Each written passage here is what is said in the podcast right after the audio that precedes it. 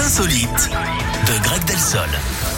On vous écoute, Greg. Eh bien, on reste au Brésil d'ailleurs avec l'angoisse de tous les pilotes de ligne. hein. Une relation amoureuse qui bat de l'aile. Celle entre Merivonne et Marcelo en fait partie, Eric, et pour cause, puisque cette femme est mariée à une poupée et elle affirme que ce monsieur en textile l'a trompée. Non, On peut dire hein, que leur relation ne tient plus qu'à un fil. Au passage, on précise que la poupée a été fabriquée par la mère hein, de cette jeune femme qui voulait aider sa fille. Le Ça couple a d'ailleurs exactement eu un enfant, fait lui aussi en tissu, Marcelinho.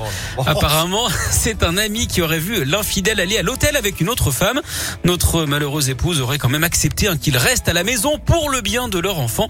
En tout cas, ce n'est pas tant au niveau de la relation hein, que de la santé mentale que leurs Oui, proches doivent s'inquiéter. Consulter sévèrement là, parce qu'il y a un problème quand même. hein. Nous, en tout cas, on peut dire que ça nous chiffonne.